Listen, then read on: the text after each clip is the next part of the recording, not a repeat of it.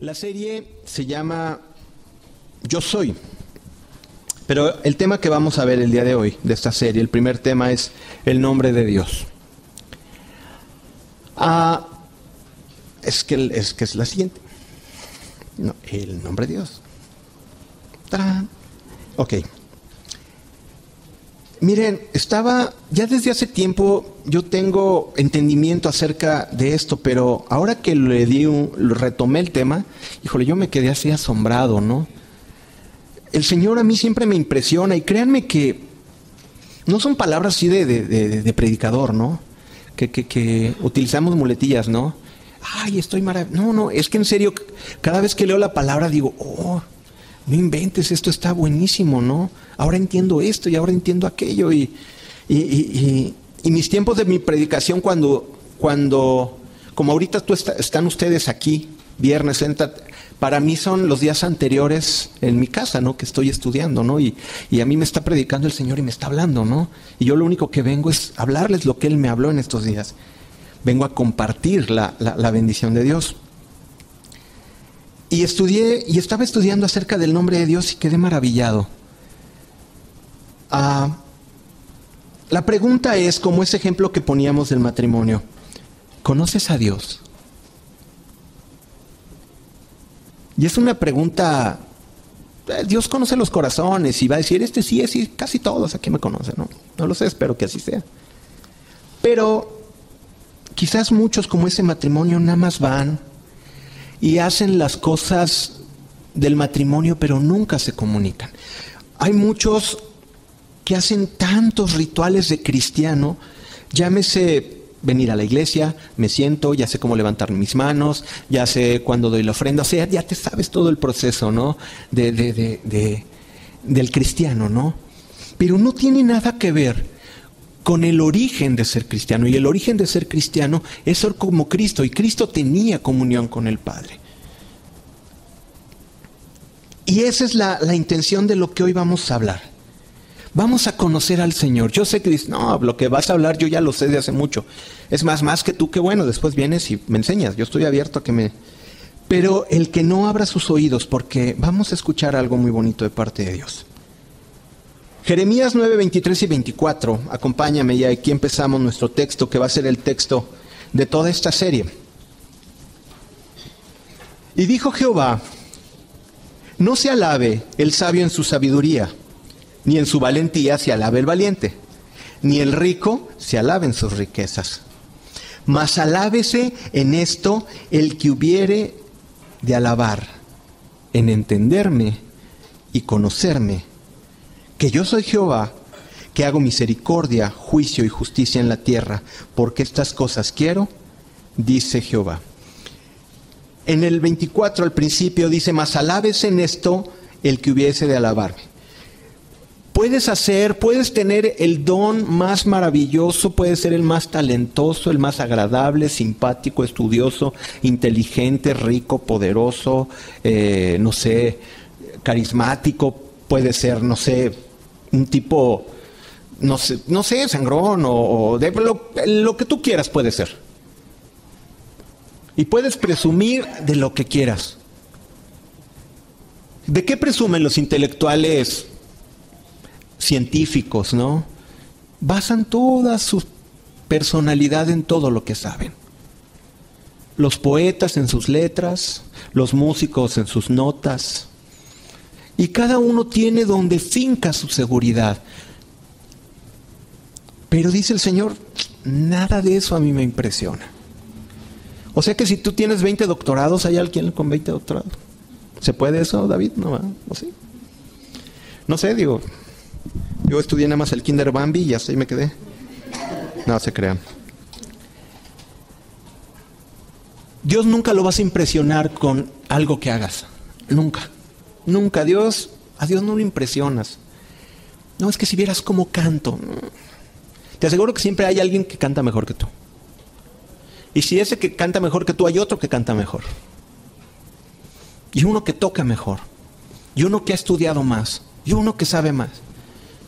Y tú puedes llegar delante del Señor y Señor, tú sabes que yo soy el doctor en filosofía. Tengo, y yo me imagino a Dios así como, A ver a qué horas termina, ¿no? El cuate acá presumiéndose y soy esto y tengo estos doctorados y estudié en Harvard y estudié en la Real y Literaria Academia Torres Andrade, ¿no? O sea, no sé, así, ¿no? Por poderosísimas, ¿no? Y el Señor aburrido, ¿no? Porque eso no lo mueve. No le mueve todo lo que sabes, no le mueve todas tus habilidades. Mas alabes en esto el que hubiese de alabar, en entenderme y en conocerme. Y esto es lo que vamos a trabajar en estas semanas. Vamos a conocerle y entender. Quizás hay muchas cosas que ya sabes, pero te aseguro que hay muchas que no. Entonces vamos a, a estudiar. Va a haber un tiempo en que vamos a ser un poquito académicos, si se puede decir así, un poquito teóricos, pero si le ponemos atención a todo, vas a ver que hay mucha riqueza en lo que vamos a aprender. Y vamos a hablar sobre el nombre de Dios. A ver, ¿qué es un nombre? Un nombre es aquello que identifica algo. ¿Están de acuerdo? Todo tiene un nombre. Todo lo conocido tiene un nombre. Te aseguro que hay una bacteria que todavía no se descubre. Pero obviamente como no se descubre, pues no le han puesto nombre. ¿Están de acuerdo conmigo? Pero hasta lo que más he descubierto, ¿no? Tiene un nombre. Me imagino a la química Marie Curie, ¿no? En los tiempos de que estaban haciendo la tabla periódica, ¿no? Decían, y este va a ser el cadmio, ¿no? Y este va a ser el potasio, y este va a ser el iridio, y este va a ser el hierro, y este va a ser, si quieren nombres para sus hijos, ahí hay varios, ¿no? Y hay, hay polonio, a ver, todos los que se acuerdan acá de, que manganeso, imagínate tu hijo que se llama manganeso, híjole, todo, ¿cuándo se aprendieron la tabla? Bueno, nos hicieron aprender la tabla periódica, obviamente. Créanme que a mí la única materia que me sacaba ronchas era química. De veras, esa decía, la tengo que pasar porque la tengo que pasar, pero no era lo mío. La química yo, mira, cuates, nunca. Pero bueno. Pero todos los elementos, los bichos, las bacterias, todo lo descubierto tiene un nombre.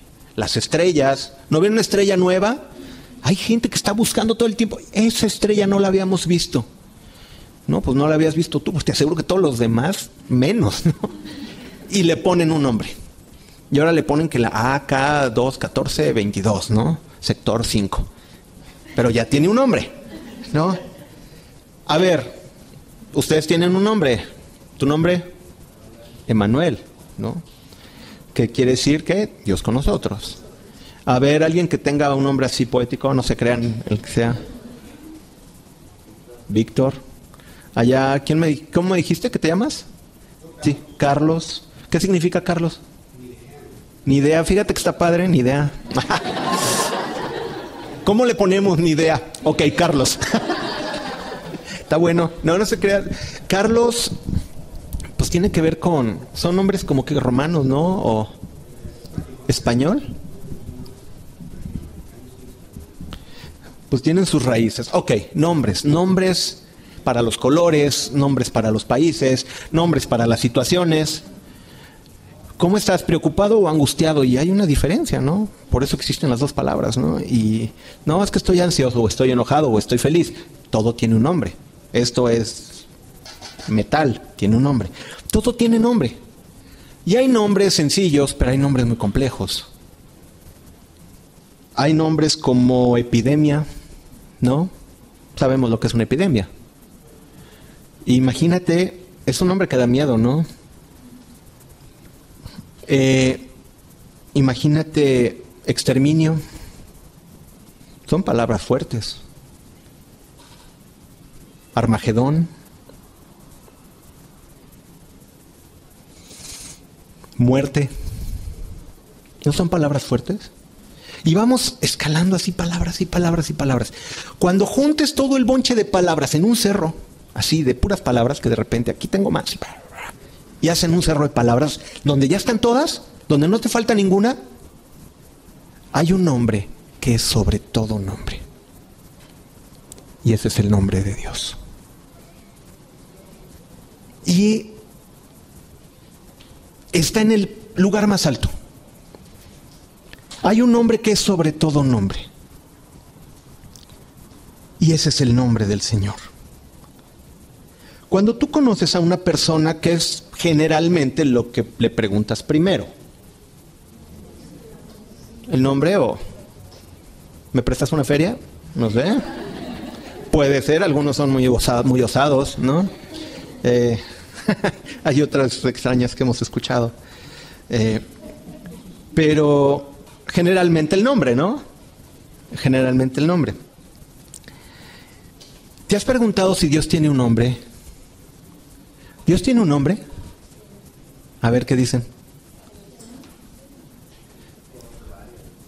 Tiene muchos, pero todos tenemos un nombre. Porque, por ejemplo, tú puedes ser uh, Víctor traductor, ¿no? O sea, eres Víctor y tienes eh, una habilidad de traducir, ¿no?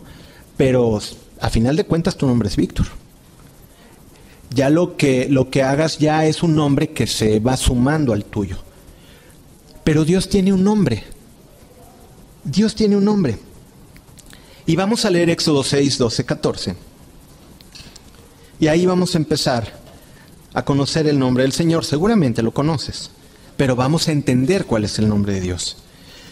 En Éxodo 6, 12 y 14, después de que Moisés ve la zarza arder y se comunica con Dios y Dios le dice, quita el calzado de tus pies porque el lugar que pisas es santo, Dios le dice que va a liberar a su pueblo. Vamos a hablar un poquito del contexto y dice, vamos, vas a liberar a mi pueblo, le, le da la encomienda a Moisés. Y en el 12 dice, y él le respondió, ve porque yo estaré contigo, hablando Dios, y esto será por señal de que yo te he enviado. Cuando haya sacado de Egipto al pueblo, serviréis a Dios sobre este monte.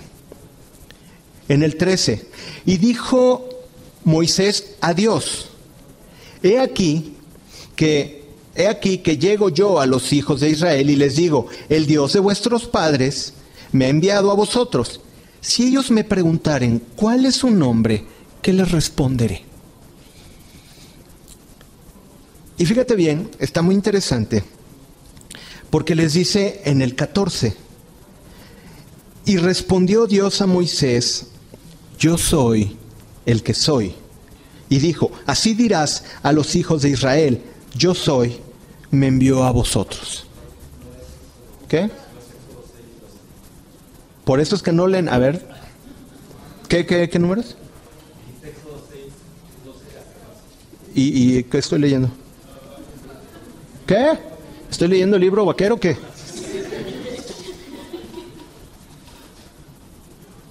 ¿No es Éxodo 6? ¿Tres? Es 3, 12 y 14. Chicos, les agradezco tanto, me han salvado la vida. Ah, este momento lo voy a recordar. No, no se crean, discúlpenme.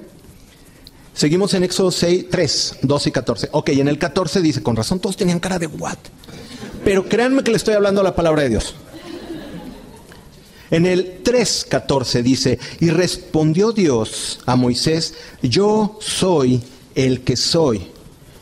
Y dijo, así dirás a los hijos de Israel, yo soy, me envió a vosotros. Qué interesante no le dice, tengo este nombre. ¿Por qué no dice yo tengo este nombre? Porque cualquier nombre, y quiero que me entiendan, sobre la montaña de nombres que hay, cualquier nombre que un hombre pueda hablar, al momento que lo dice ya está corrupto. No sé si me entiendan, ya está corrompido. El nombre de Dios es tan grande que no puede pasar por el filtro de un hombre porque no lo entiende. Obviamente sabemos que es Jehová, sabemos que es Yahvé, ¿no? Pero lo que le está diciendo aquí el Señor es, yo soy el que soy. Lo que le está diciendo es que no hay otro nombre que puedas decir que se pueda comparar. Porque si yo vengo y digo, ¿sabes qué? ¿Quién me envía? ¿Qué Dios? Moisés lo que quería es un nombre. ¿quién les digo que me envía? Porque sabía que alrededor quiénes estaban. Los de Amón y podría ser Dagón, Astarot, ¿no? Baal, o los dioses egipcios. ¿Tú crees que el nombre de Dios puede ser comparado con alguno de estos? La condición de Dios es la pureza total, la santidad. Su nombre no, no, no puede ser ni siquiera pronunciado por el hombre. Lo que le está diciendo aquí, yo soy el que soy, te está enviando alguien que es por sí mismo. Está muy, yo sé que está muy filosófico esto, ¿no? Y parece una clase así como de, me voy a dormir, pero no. Chicos, pensemos un poquito, porque es muy fácil decir, no, pues el nombre es Jehová, ¿no? No, lo que significa es que no hay otro nombre más alto que el de Él. No hay un nombre más alto que el nombre del Señor. No existe ningún nombre que salga de la boca de un simple hombre que pueda nombrar a Dios. Porque nosotros somos creación. ¿Se acuerdan cuando leemos en Isaías que Él, sus faldas cubren el templo y los serafines con seis alas, con dos tapan sus ojos, con dos tapan sus pies y con dos vuelan? Y un serafín que no ha tenido contaminación del pecado terrenal, aún así no puede ver la santidad de Dios porque es lo más radiante de lo radiante. Las palabras que podamos tener en español, en francés, en inglés, en latín, en lo que quieras, nunca, ningún idioma va a poder decir el nombre de Dios. Tú dices, Roy, qué exagerado. No es que no es que sea exagerado. Es que es la dimensión. Lo que pasa es que para nuestra mente tan pequeña, con una ratita en muletas que está tratando de darle vuelta, no, no puede captar no les es fácil captar esto. Pero los judíos lo entendían. Los judíos en el siglo VI antes, antes de Cristo le añadieron, le añadieron el prefijo Odón a Yah, que es la, la, abreviación de Jehová. Y le pusieron Adón Yah, o sea, Adonai. Y ahí empieza. Y los judíos ortodoxos dicen Adonai, pero el judío ortodoxo, el más puro de los judíos, para ellos los más religiosos, no mencionan el nombre de Dios, porque se sienten indignos de mencionar el nombre. Cuando están leyendo y llega el nombre, guardan silencio y siguen. Porque para ellos, su condición de ser humano contaminado no puede pronunciar el nombre de Dios. Así tan, tan, tan, tan puro y, y tan sagrado es para ellos. Decía un escritor, lo único que se puede poner en la balanza para equilibrar el nombre de Dios es el mismo nombre de Dios. No hay otro equilibrio. El nombre de Dios es gigantesco. El nombre de Dios, fíjate bien, a una persona que es doctor, que lo respalda? Sus estudios en medicina. ¿Están de acuerdo? Y cuando cumple sus ciertas normas y estudios en medicina le dan un título que lo hace qué? ¿Están despiertos? Ok. Después de que estudia toda la carrera de medicina, que es una cosa a mí que de repente no entiendo que el, internado y luego que la guardia y que no sé. Pero después de que pasan todos los años, llega y tienen un título de doctor. Llegan y tienen un nombre que los respalda. ¿Están de acuerdo conmigo? Ok. Imagínate, ah, vamos a hablar de un juez. Y vamos a hablar, vamos a hacer un grupo con un juez magistrado, con todos los estudios, juzgando el caso de una persona que hizo un robo. Y vamos a hacer nosotros paralelamente, nos juntamos Emanuel, eh, Cristian y yo, a juzgarlo a él y cada uno vamos a hacer nuestra sentencia. El juez y la bola de compas aquí que vamos a hacer nuestro juicio. ¿Ok? Y nosotros lo condenamos y lo declaramos culpable.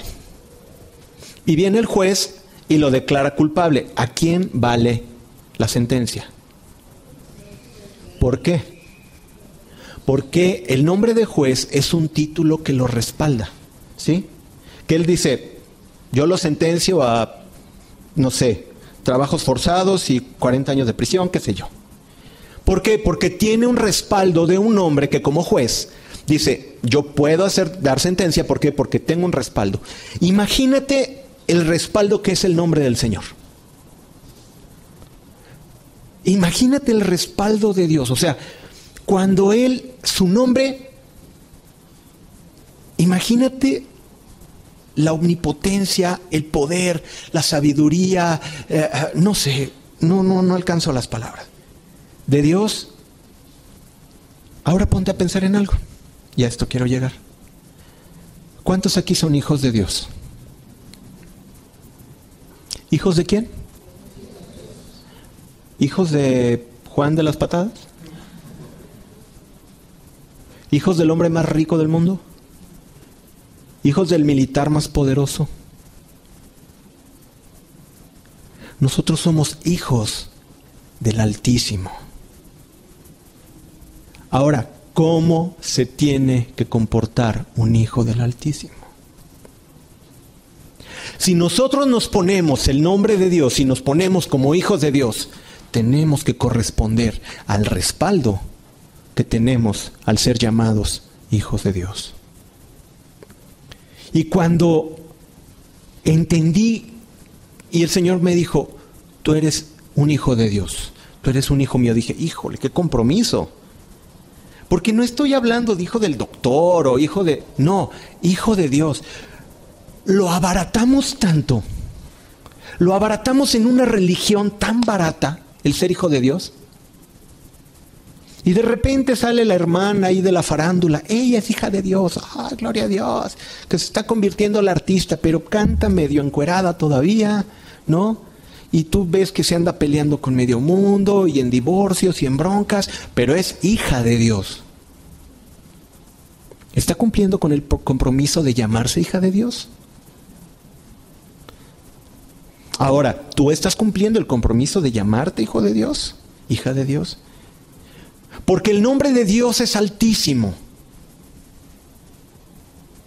Es gigantesco. Y es el respaldo que tú tienes. Los grandes hombres de Dios entendían perfectamente la, dimensión y el poder del nombre de Dios. Simplemente decían Jehová de los ejércitos y temblaban. Los judíos, el nombre de Dios es a Yahvé, Jehová. Ese es el nombre propio de Dios. ¿Qué quiere decir lo que habíamos leído? Yo soy el que soy. A mí no, dice Dios, a mí nadie me necesita crear, a mí nadie me necesita tomar el tiempo porque el tiempo es mío.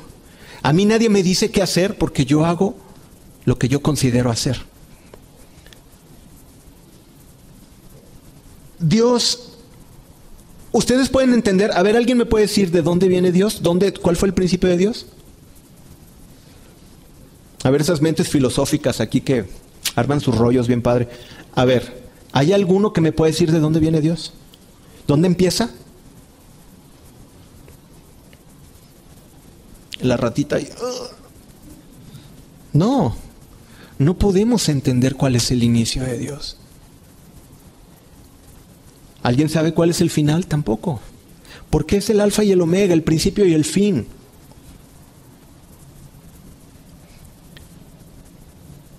Los judíos pusieron las letras YHWH, que ya fue hasta la Septuaginta que le pusieron vocales. No es que no se pueda pronunciar el nombre de YHWH, que obviamente para la lengua española no podemos pronunciar. Te voy a poner un ejemplo muy sencillo. ¿Cómo se llama el telefonito de la manzana? iPhone, ¿verdad? Todos, el iPhone. Hasta lo dicen así, iPhone. Si lo tuvieras que escribir en español, ¿se escribe igual que en inglés? ¿Cómo lo escribirías en español? A, I, F, O, N. Tengo mi iPhone. ¿Están de acuerdo? Porque el de lengua inglesa nada más pone una I y junta dos vocales, le pone I. ¿Están de acuerdo? Porque es una lengua diferente. No nos vamos a poner por qué lo hacen, no nos vamos a poner a pensar por qué, ni nos vamos a preguntar. Pero ellos simplemente ponen una letra y saben que son dos vocales que dicen I.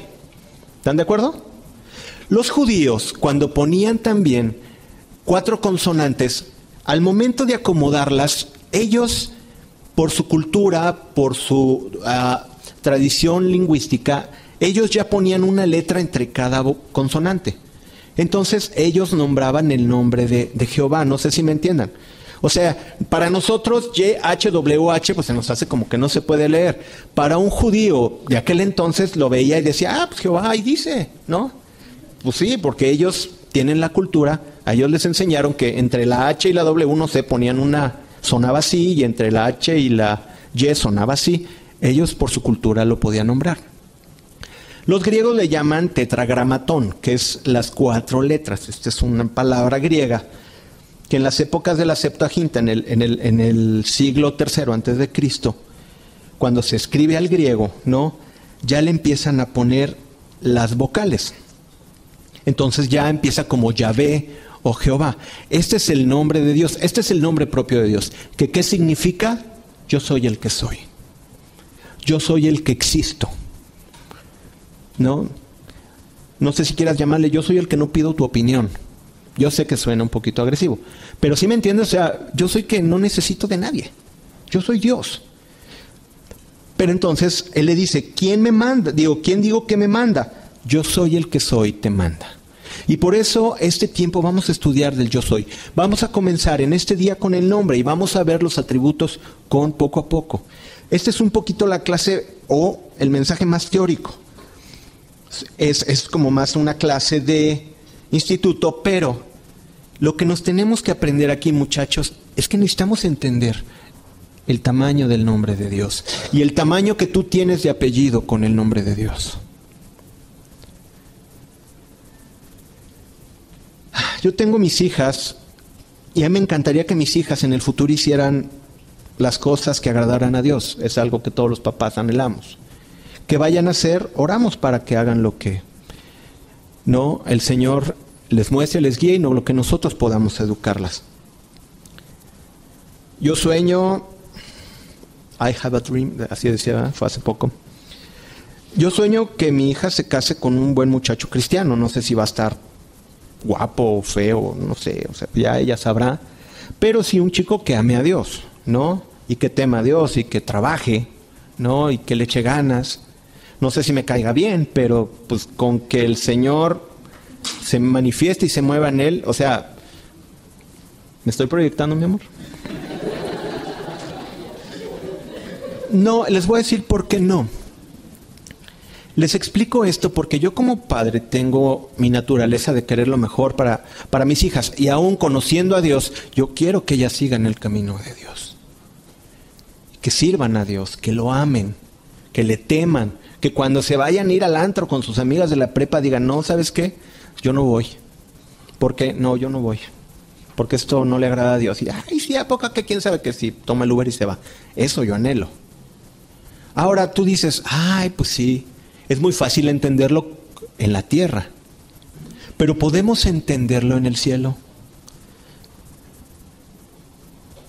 ¿Dios acaso no es tu Padre que quiere lo mismo de ti? ¿Tú crees que Dios no quiere estar orgulloso de ti? Y cuando vas y dices, ah, mira, ahora ya no le gritó a la compañera de trabajo. Ah, ya se está haciendo más paciente. Ah, mira el brother, ya apaga la computadora en la noche, ya no ve sus cosas feas. ¿Tú crees que Dios no se siente orgulloso de sus hijos?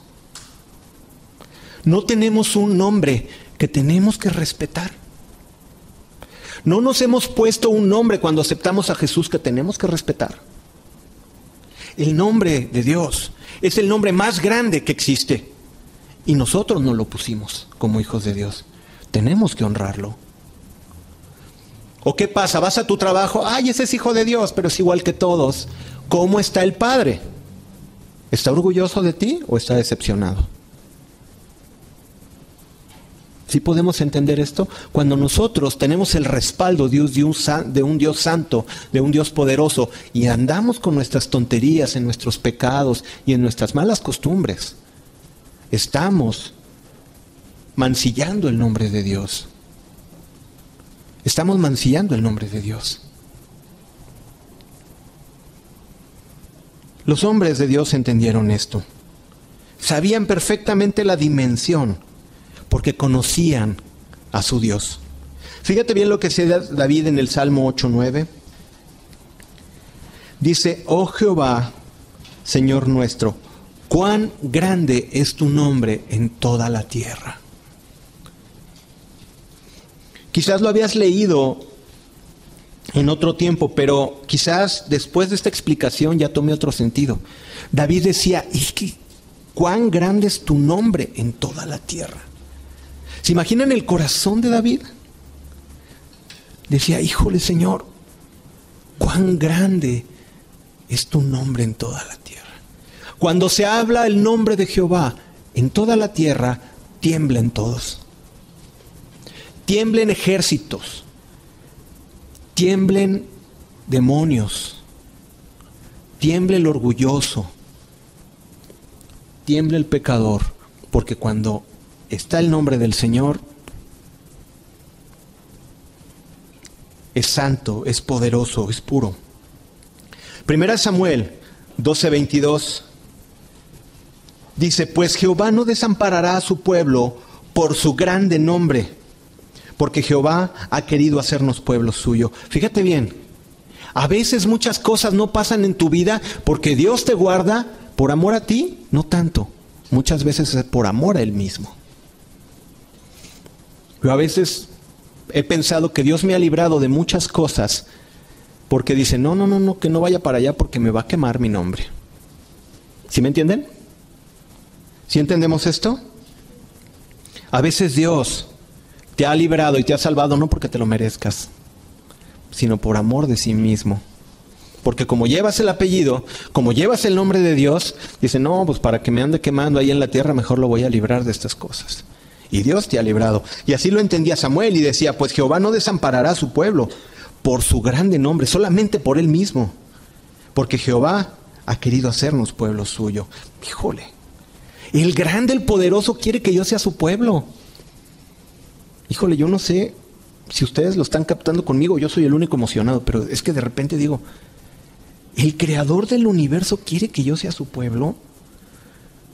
Quizás digamos acá en nuestro idioma, bueno, pero ¿en qué momento? Ponte a pensar en, tu vida. ¿Quién de ustedes se merece llevar el nombre de Dios? Pero como Dios le ha placido hacerte pueblo y hacerte parte de, su, de sus hijos, te dio su nombre. Hay que honrarlo. Primera de Samuel 17:45 dice, entonces dijo David al filisteo cuando estaba enfrente de Goliat, tú vienes a mí con espada y lanza y jabalina, mas yo vengo a ti ¿qué? En el nombre de Jehová de los ejércitos, el Dios de los escuadrones de Israel, a quien tú has provocado. No dice, ¿sabes con quién vengo? Vengo con Dios. No, ¿qué fue lo que dijo David? Yo vengo no por mi cuenta, no fue mi idea de venirte a enfrentar porque tú me pones tres recias juntas, o sea, me pones una moquetiza y con maroma incluida. O sea, tú me pones una trompiza. Sabía que Goliat podía ser de él lo que fuera. Pero ¿cuál era la fe de David? Decir, yo no vengo solo. Yo vengo delante de ti. ¿Quién va a pelear? Yo voy a pelear, pero yo vengo a pelear no en el nombre de David. Yo vengo a pelear en el nombre de Jehová de los ejércitos. El nombre de Jehová es el que me respalda. El nombre de Dios es el que es mi respaldo. El nombre de Dios es el que va a tomar la piedra y te la va a poner exactamente aquí en la cabeza. Yo la aviento, pero Dios le da la dirección. David estaba seguro, entendía. Y yo decía, yo no vengo en mis fuerzas. Yo vengo en el nombre de Jehová de los ejércitos. Cuando tú vas a enfrentar un problema, ¿cómo vas? ¿En tus fuerzas? ¿Derrotado? A veces llegan y, me hablan, algunas personas que me hablan como si no conocieran a Dios. ¿Qué voy a hacer? Es que es que está tan difícil y que yo digo, híjole, pues ¿Hay algo que ha enseñado como tres años en su vida y no ha agarrado el rollo? ¿Acaso Dios no está con él? Y sí los escuchas, no digo que no me marquen, no, pero me estoy refiriendo a ciertos casos muy extremos que dicen, tantos años de estar en la iglesia, de hacer las cosas de la iglesia y no han entendido que sirven al Dios Altísimo. No han entendido que el Dios grande y poderoso está con ustedes. No lo han entendido. ¿Por qué? Porque siguen chillando y siguen desesperándose igual. ¿Y qué voy a hacer? ¿Cuál es la dirección para mi vida? Lee la Biblia. ¿Está tan difícil? Dios te ha dado todo, te ha dado su nombre, te ha dado su poder, te ha dado su salvación, te ha dado su palabra. Pero actuamos como si no le conociéramos. Si David no hubiera conocido a Dios, hubiera enfrentado al gigante y sabes qué, hubiera sido hecho picadillo. Pero cuando tú estás frente a un gran problema, dices, Señor, yo no sé, pero yo voy en tu nombre yo soy tu hijo y tú nos dejas desamparado a tus hijos. ¿Cuántos han experimentado esto? A ver, levanten su mano alto. ¿Han experimentado esto? Que de repente dices, ¿cómo le voy a hacer? Digo, no sé, Señor, pero ahí voy. Como Pedro dijo, en tu nombre echo la red. Y no es que vayas a lo burro, no, tú vas preparado, tú vas con lo que tú sabes, con tu onda y con tu piedra pero el Señor es el que te da la victoria. Porque no venimos en nuestro nombre, venimos en el nombre del Altísimo. Entonces, yo sé que tú tienes problemas, has tenido broncas y no has querido salir, pero déjame decirte una cosa. Te aseguro que aquellos que no han podido salir en mucho tiempo ya saben la respuesta. En la mayoría de los casos sabemos la respuesta, pero no salimos porque no hemos querido. En ocasiones son pruebas del Señor que dices, híjole, como a Job, ¿no? Yo que hice y le tupió durísimo. Bueno, hay tiempos que Dios nos prueba. Pero hay muchas ocasiones que no sales del problema no es porque Dios sea malo, sino porque no ha sido en el nombre del Señor, no ha sido conforme Dios quiere, sino ha sido en tus fuerzas. Y ese es el problema. Fíjate bien, en Jeremías 10, 6, dice, no hay semejante a ti, oh Jehová, grande eres tú grande tu nombre en poderío. No hay semejante a ti, no hay nadie que te iguale, no hay nadie que se pueda comparar. En Ezequiel 9:19 también Ezequiel decía esto. Y sabrás, dice Dios, y sabrás que yo soy Jehová, cuando haga con vosotros, por amor de mi nombre, no según vuestros caminos malos, ni según vuestras perversas obras, oh casa de Israel, dice Jehová el Señor. Esta palabra está bien tremenda. ¿Sí la captaron? A ver, déjame verla, leo otra vez porque déjame emociono doble. Y sabréis que yo soy Jehová cuando haga con vosotros por amor de mi nombre, no según vuestros caminos malos, ni según vuestras perversas obras, oh casa Israel, dice Jehová el Señor. Ay, Señor. El Señor me ha librado a mí de muchas cosas, no es porque yo me lo merezca. Me ha librado por amor del mismo. Porque Él no va a manchar su nombre conmigo.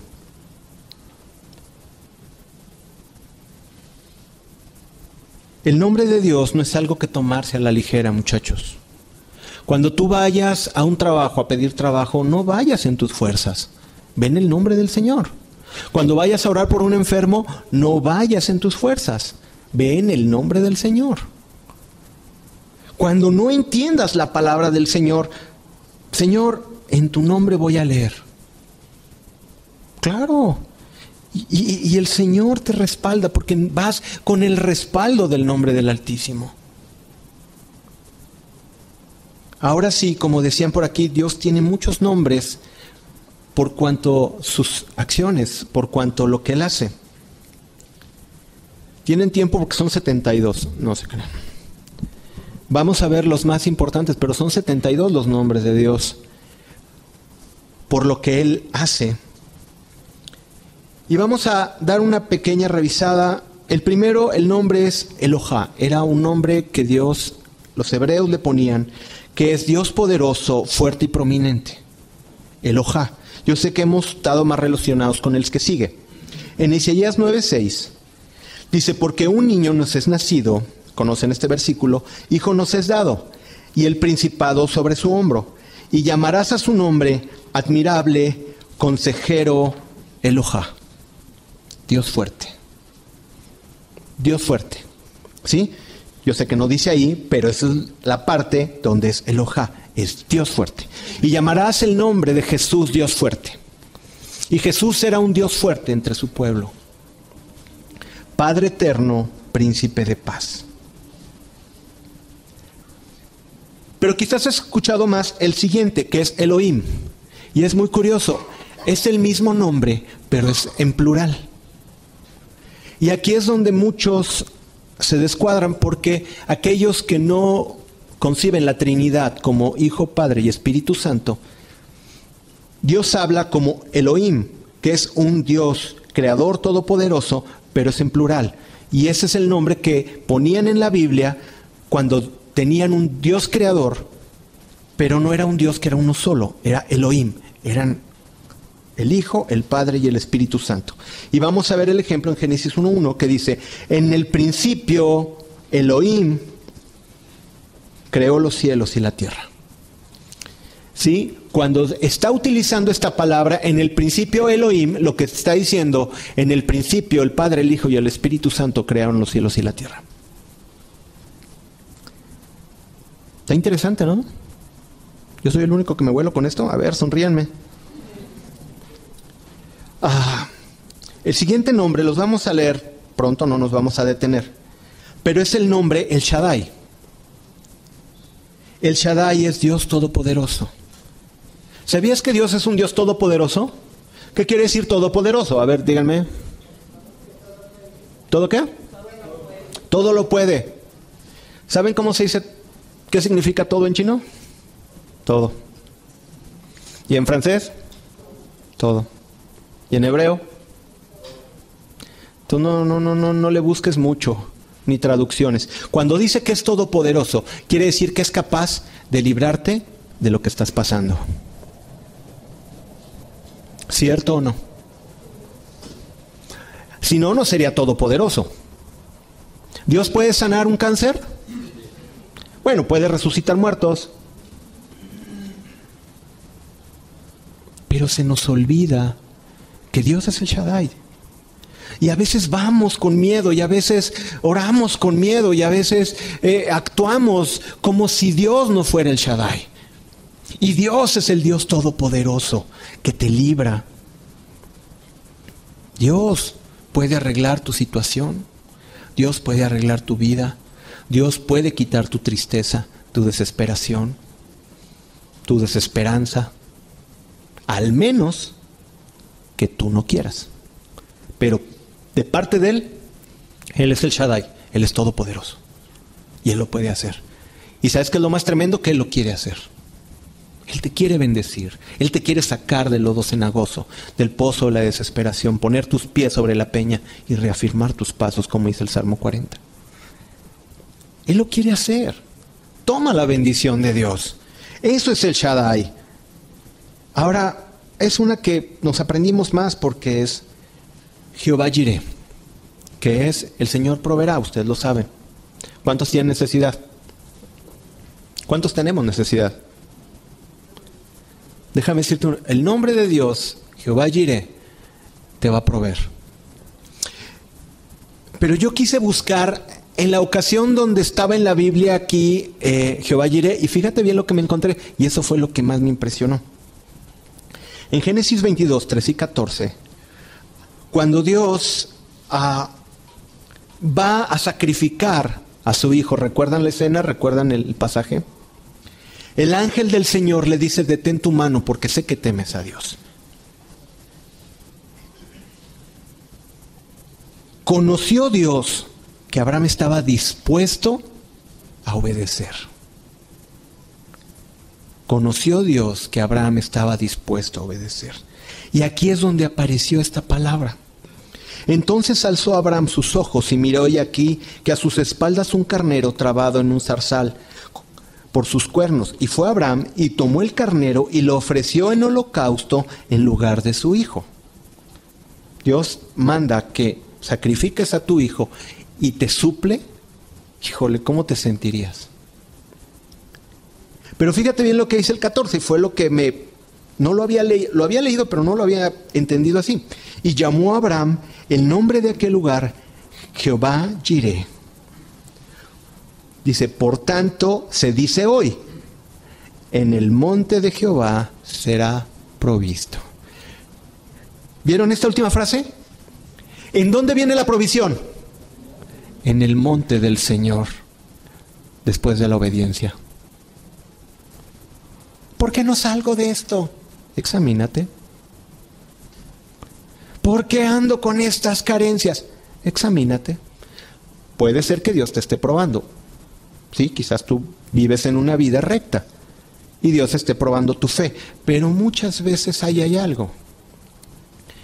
Dios te quiere suplir, Dios te quiere bendecir, pero ¿dónde es donde Dios suple? En el monte, en lo alto. Después de ver tu obediencia, ahí está Jehová Jireh. El Señor proveerá. ¿Cuántos ahora podemos entender y decir el Señor proveerá? ¿Podemos entenderlo y así lo vemos? Mira, tu necesidad no va a ser por todo este tiempo. Dios va a abrir las ventanas de los cielos, porque el deseo de Dios es bendecirte, créemelo. ¿Por qué? Porque es un padre. ¿Y cuántos padres no quieren lo mejor para sus hijos? A veces no te lo da porque saben que si te los da, adiós. La repetidísima historia que siempre les digo yo que he habitado en el mundo de los jóvenes desde hace mucho tiempo, y aquí que no me dejará mentir, ¿cuántos jóvenes pidieron un novio, una novia, y cuando los tuvieron se fueron? ¿Cuántos? ¿Era bendición de Dios? ¿Estaba Dios en ese Jehová Jireh, en esa provisión? No.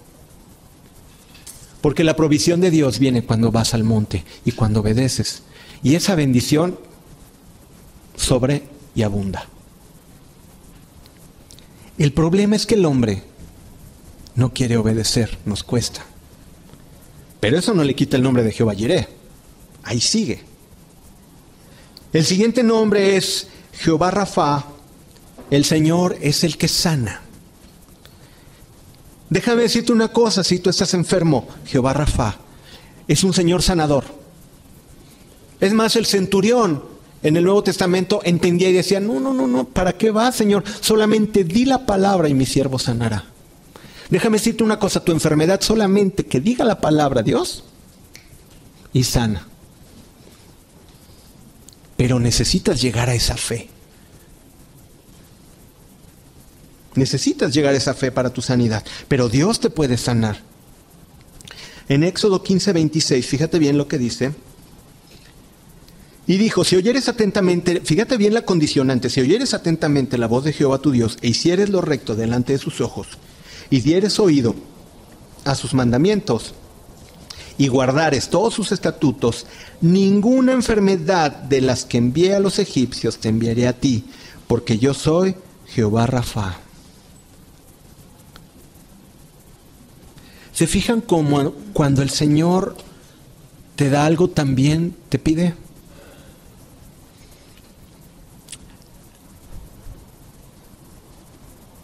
El Señor no es el mago de los deseos. Nos los enseñaron así mucho tiempo. ¿Por qué vas a la iglesia? Es que necesito a Dios. Es muy diferente. ¿Por qué vas a la iglesia? Híjole, porque me encanta adorar a Dios y escuchar su palabra. Pero la mayoría de mucha gente que viene, no la muchísima gente que viene, tú les preguntas, vienen por una necesidad. ¿Y cuántos les compartimos? Ay, tienes una necesidad, ve a la iglesia. En lugar, ¿por qué no le dices? A ver, ven, vamos a orar. La palabra dice que Él te puede sanar. Aquí está la palabra. Es muy diferente. Pero si escuchas la voz de Dios, dieres a Dios sus mandamientos y los guardas, Él es tu sanador.